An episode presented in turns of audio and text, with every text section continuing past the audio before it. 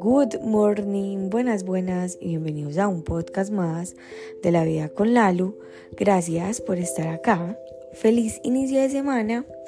Bueno, les voy a contar algo que sucedió este fin de semana. Imagínense que estuve en un cumpleaños eh, bueno, estábamos pasándola súper chévere, había un DJ y todo eso.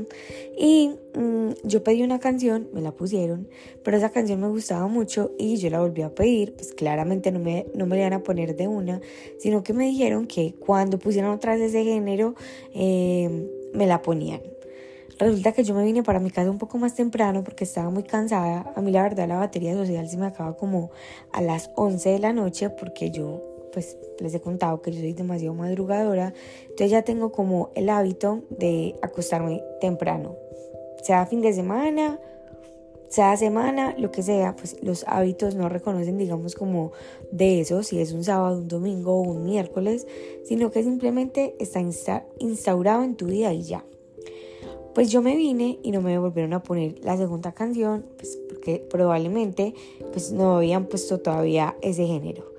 Sin embargo, yo llegué a mi casa y lo primero que hice fue poner esa canción, ayudé a mi mamá a hacer algo y me bailé esa canción acá en mi casa.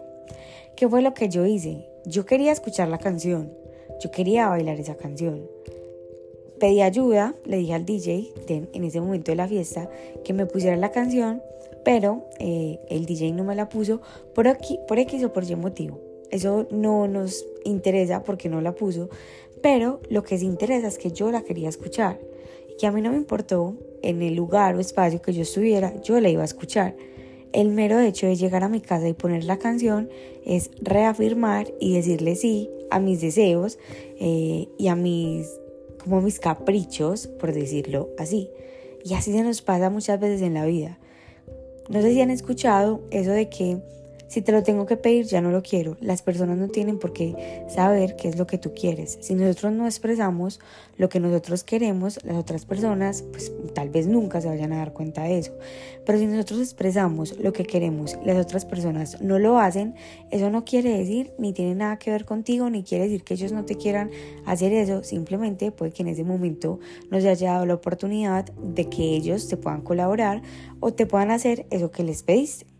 Pero Ahora lo que vamos a hacer es cambiar ese discurso de que si te lo tengo que pedir ya no lo quiero, sino que si te lo tengo que pedir y tal vez no me lo das, pues yo sí me lo puedo dar. El hecho de que nosotros lo pidamos a otra persona no quiere decir que nosotros no seamos capaces de hacerlo, sino que a veces, digamos en este caso, estaba yo en un espacio donde tal vez iba a escuchar mucho mejor eh, con el DJ, pero ya que no fue posible, pues yo llegué a mi casa, lo puse y me metí en la película, me la bailé, eh, lo que sea. Pero es reconocer lo que yo realmente quiero y también dármelo. Eso es un sí a nuestro amor propio. Un sí a nuestro amor propio no es solamente decirnos todos los días cómo estamos de lindas o cómo somos inteligentes, no. Un sí a nuestro amor propio es también atender nuestros deseos, es también atender eh, y entender lo que realmente queremos y hacerlo por nosotras mismas sin dejarle toda esa responsabilidad a los demás. Las amo, los amo, gracias por estar acá y nos vemos mañana en el próximo episodio de La Vida con Lalo.